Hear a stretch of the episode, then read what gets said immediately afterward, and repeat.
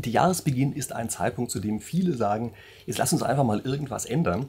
Aber wenn Sie mal von außen her drauf gucken, was andere so machen in ihren Änderungen, dann sieht es oft aus, als wäre das eigentlich Selbstsabotage.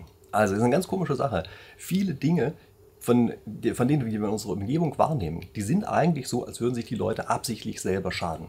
Und ich möchte in diesem Video zeigen, dass das, was da zugrunde liegt, nicht etwa eine Absicht ist, sich selber zu schaden, sondern dass es das Ergebnis eines etwas verfehlten Optimierungsprozesses ist. Also die Menschen, die sich auf diese Art und Weise selber schaden, die sich selbst sabotieren, die haben in Wahrheit einen Optimierungsprozess, machen aber in dieser Optimierung einen Fehler und das führt dann eben dazu, was von außen her so wahnsinnig grotesk aussieht. Also, das ist das, was ich hier in diesem Video machen möchte. Für den Fall, dass Sie solche Themen interessant finden, dann ist das jetzt vielleicht ein guter Zeitpunkt, meinen Kanal zu abonnieren. Ich erzähle jede Woche irgendetwas aus Sicht der Rationaltheorie, der Spieltheorie, äh, wie man bestimmte Entscheidungen trifft oder wie bestimmte Entscheidungen zu interpretieren sind. Also das ist das, worum es hier in diesem Kanal geht. So, und jetzt möchte ich mal mit zwei Beispielen einsteigen für solche Selbstsabotage. Das ist, ähm, also Sie müssen sich vorstellen, an der Universität gibt es natürlich Klausuren, klar, und da gibt es Drittversuche. Das heißt, wenn man zweimal durch eine Klausur durchgefallen ist, dann hat man noch eine Chance, diese Klausur zu bestehen. Wenn man diese Klausur in dem dritten Versuch nicht besteht, dann ist man draußen, dann ist man gesperrt für diesen Studiengang, wird man exmatrikuliert, zwangsexmatrikuliert und man darf keinen ähnlichen Studiengang in Deutschland mehr studieren. Also das heißt, es ist eine ziemlich harte Sache und man sollte jetzt eigentlich erwarten, dass Studenten, die in einer solchen Situation drin sind, natürlich wirklich richtig viel sich bemühen, diese eine Klausur zu bestehen. Was sie aber stattdessen beobachten können, ist, dass viele von denen im Drittversuch auf einmal weniger lernen als vorher. Nicht alle, ja? also viele knien sich richtig rein, aber andere lernen auf einmal weniger, als sie vorher getan haben. Das heißt, es sieht wirklich so aus, als würden die absichtlich versuchen, durch diese Klausur durchzufallen. Und das tun sie dann natürlich auch oft. Ja? Das ist also ein solches Beispiel. Ich hatte einmal ein ganz extremes Beispiel von jemandem, ähm, beim Übergang von äh, Diplom auf den Bachelorstudiengang, der hatte eine einzige letzte mündliche Prüfung, die hätte er bei mir machen müssen. Und bei dieser einen mündlichen Prüfung, wenn er die besteht, dann hat er einfach sein Diplom und wenn er sie nicht besteht, dann hat er sein Diplom nicht, verliert ganz viel und müsste dann sozusagen beim Bachelor nochmal also ziemlich weit vorne anfangen. Also eine relativ wichtige Sache, die er dort hat. Und dann habe ich ihm gesagt, okay, damit Sie ganz entspannt sein können, machen wir jetzt mal eine kleine Vorprüfung und wir unterhalten uns einfach mal so darüber, was Sie so wissen und was Sie können und dann sage ich Ihnen danach, ob Sie fit sind für diese Prüfung oder nicht. Also das haben wir getan. Er war ziemlich gut. Ich habe ihm gesagt, kein Thema, kommen Sie einfach in die Prüfung rein, melden Sie sich an. Äh, das wird sicherlich was, werden Sie sicherlich bestehen. Was ist die Konsequenz? Er tritt nie an. Ich habe ihn nie wieder gesehen. Also genau gesagt, ich habe ihn einmal gesehen, wo er mir noch irgendwie gesagt hat, dass er sich nicht anmelden wird und danach habe ich ihn nie wieder gesehen. Er hat also ohne Abschluss die Universität verlassen. Wieso ist das so? Und um solche Sachen zu verstehen, müssen Sie erstmal angucken, welche Theorien gibt es dazu eigentlich. Und wenn Sie jetzt Psychologen fragen, dann kommen die Psychologen eigentlich immer mit der gleichen Erklärung dafür raus. Ähm, die Erklärung ist immer, ja, das ist ja klar, das sind Leute, die sind als Kind in irgendeiner Form missachtet worden, vielleicht sogar äh, missbraucht worden, also irgendwas ganz Schlimmes in der Kindheit. Damit haben die ein sehr geringes Selbstwertgefühl bekommen, also sehen sich selber als jemand, der es sozusagen nicht wert ist, beachtet zu werden.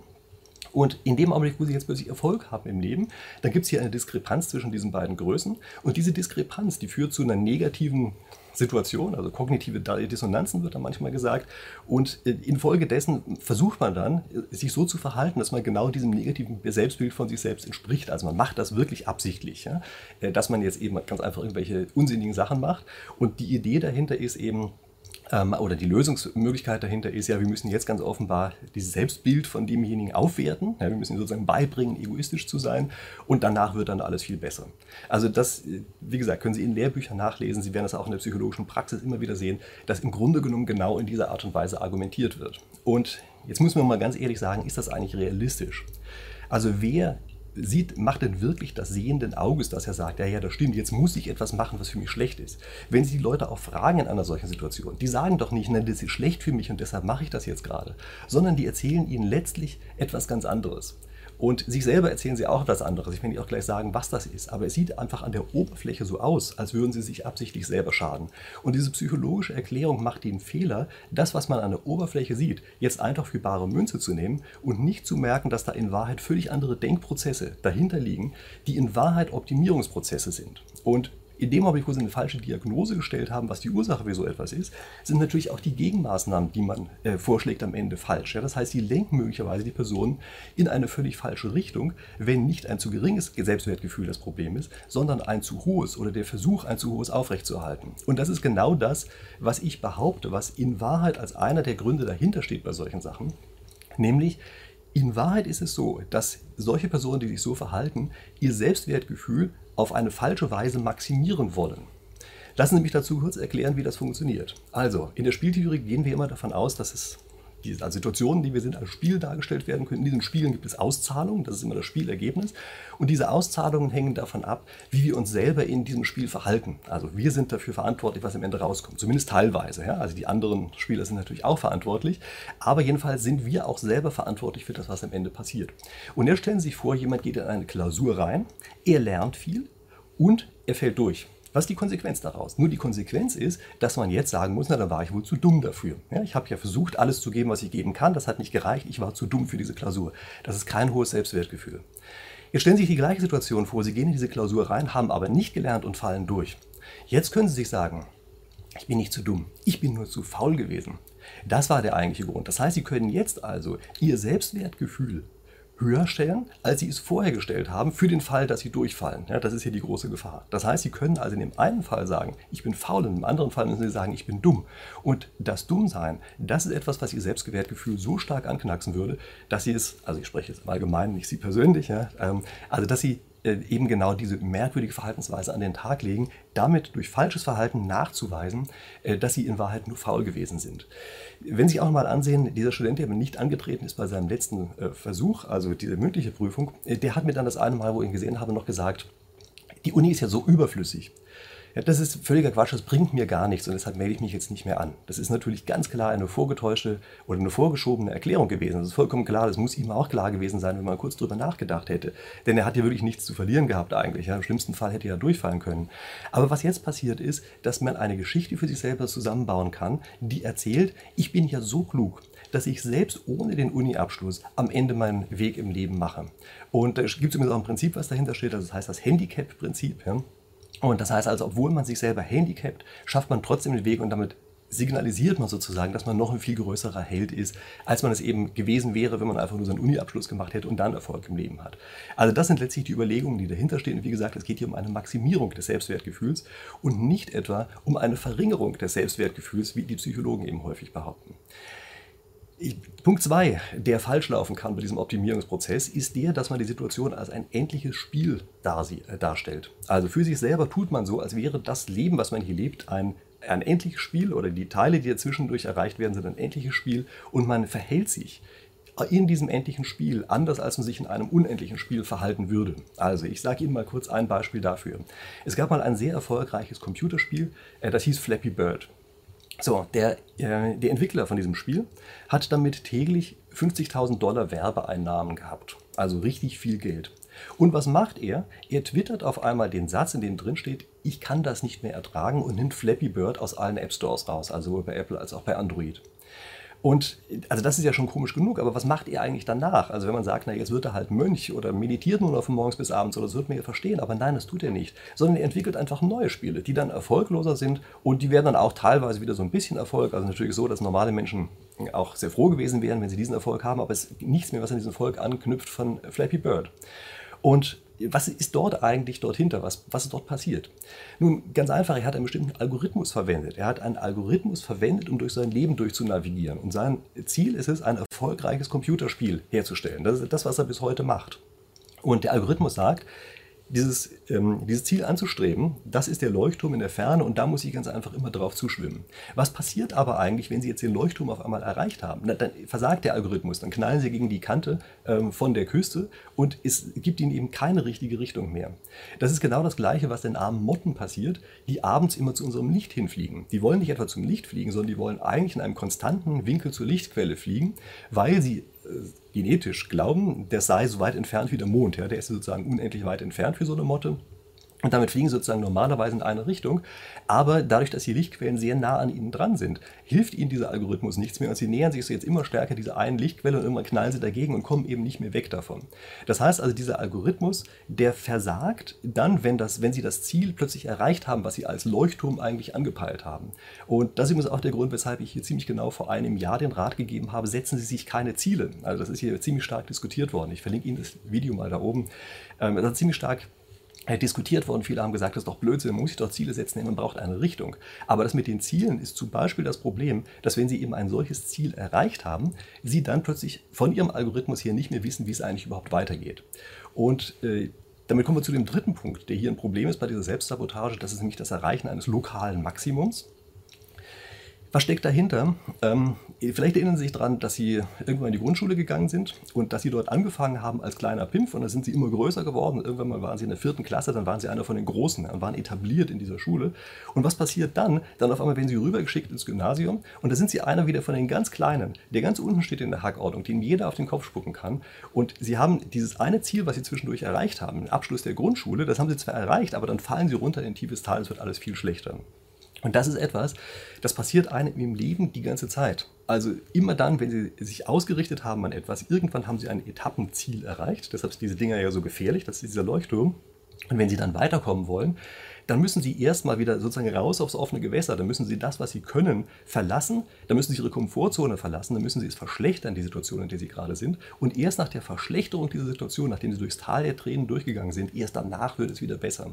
Und das ist natürlich etwas, was im Laufe unseres Lebens immer schwerer wird. Also dieses lokale Maximum, was Sie dort erreicht haben, sozusagen die Nähe dieses Leuchtturms, in dem Sie sich richtig auskennen, Je mehr Sie dort erreicht haben, desto mehr verlieren Sie natürlich auch, wenn Sie versuchen, das nächste, die nächste Etappe anzustreben. Und also es gibt jede Menge solcher Sachen. Ja. Stellen Sie vor, Sie lernen neue Technik, um äh, Tastatur zu schreiben mit zehn Fingern. Ja. Dann können Sie sicher sein, wenn die nächsten Wochen oder Monate erstmal dazu führen, dass Sie viel, viel langsamer und schlechter sind, als Sie vorher waren. Das heißt also, diese Verbesserung, die irgendwo in der Zukunft steht, geht damit einher, dass Sie etwas verlieren zwischendrin.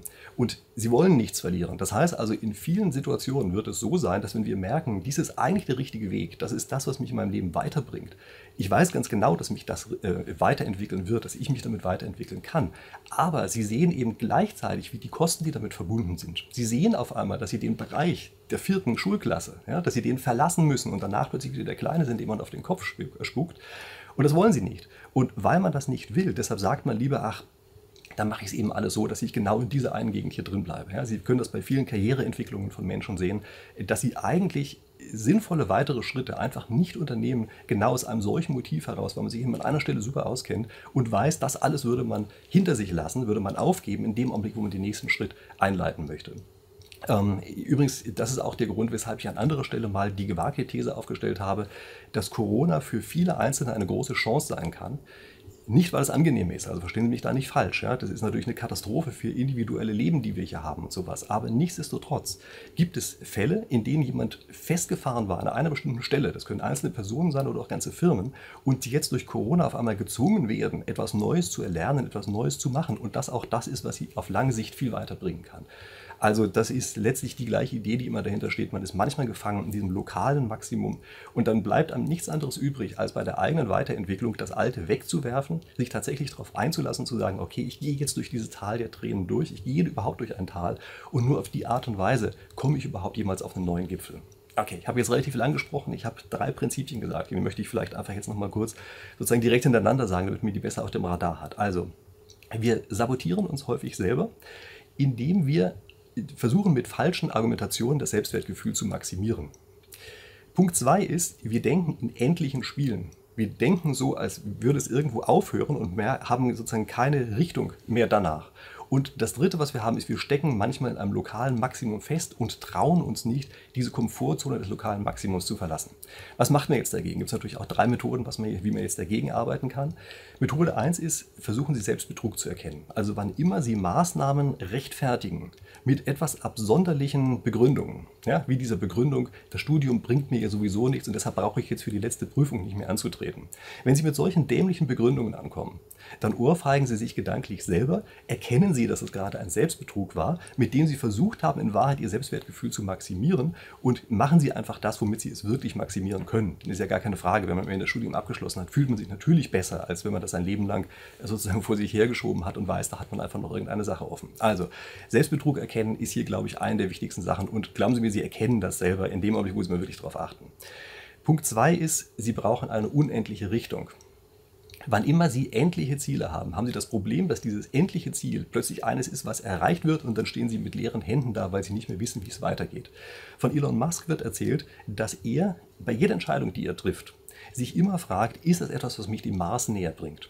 Und der Mars ist ein zum Glück so weit entferntes Ziel, das ist so wie der Mond für die Motten, dass es sozusagen unendlich weit ist. Und er kann jedes Etappenziel, was er zwischendurch erreicht, erkennen als ein solches und erkennt, dass es in Wahrheit um die Richtung ging und nicht um diese einzelnen äh, sozusagen Etappenziele zwischendrin. Ja, also wenn er das eine Unternehmen gegründet hat, dann weiß er, dass es eigentlich nur ein Schritt ist auf dem Weg zum nächsten. Also weswegen beispielsweise will er denn unbedingt äh, optimale Batterien bauen. Ja, natürlich, wenn man auf dem Flug zum Mars tolle Batterien braucht. Weswegen will er Tunnelbohrer bauen.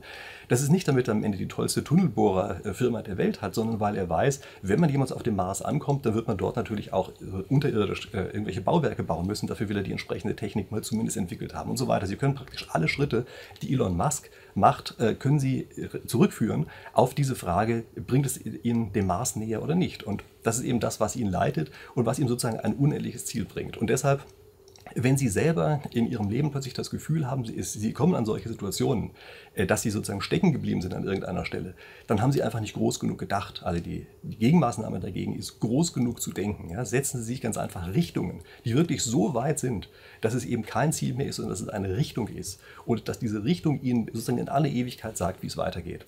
Und das nächste ist, natürlich wird es zwischendurch Etappenziele geben. Und das ist der Punkt 3. Also Sie werden Zwischenschritte haben, die Sie abarbeiten sozusagen. Und Sie müssen ganz einfach wissen, dass jeder dieser Schritte, äh, die abgearbeitet werden, auf dem, auf dem Weg, diese Richtung, die Sie vorgegeben haben, dass sie da drin eben immer in der Situation sind, dass es erstmal schlechter wird, wenn sie die eine Etappe beendet haben und die nächste in Angriff nehmen. Das gehört einfach dazu. Und das muss man wissen und man muss wissen, dass dieses Tal da ist und man muss dann den Mut haben, jedes Mal durch dieses Tal wieder durchzugehen und zu sagen, ja, ich weiß, ich verlasse jetzt meine Komfortzone, ich lasse alle möglichen Dinge hinter mir und trotzdem gehe ich jetzt durch dieses Tal durch, weil das der Weg ist, mit dem ich mich weiterentwickeln kann und mit dem das Ganze am Ende eben noch höher geht, als es vorher schon war. So, ich hoffe, das war ein für Sie interessanter Einstieg ins neue Jahr. Ähm, wenn Sie häufige Anstöße dieser Art haben möchten, vielleicht auch also sehen wollen, wie man mit der Rationaltheorie alle möglichen Dinge des täglichen Lebens erklären kann, dann würde ich mich freuen, wenn Sie den Kanal hier abonnieren, am besten gleich mit Glocke. Was Sie auch machen können, ist mir einfach Kommentare reinschreiben. Das Coolste nämlich ist hier immer, dass hier eine Community entstanden ist, die sich wirklich auch gegenseitig hilft und also gerade Beispiele, die die einzelnen Leute hier unten unter die Videos unterschreiben, sind immer eine tolle Sache. Das heißt also, ich freue mich sehr darüber, wenn Sie das machen. Und ansonsten würde ich sagen, ich mache keine langen Worte mehr, sondern ich freue mich darauf, dass wir uns hier in der nächsten Woche wiedersehen. Bis dahin.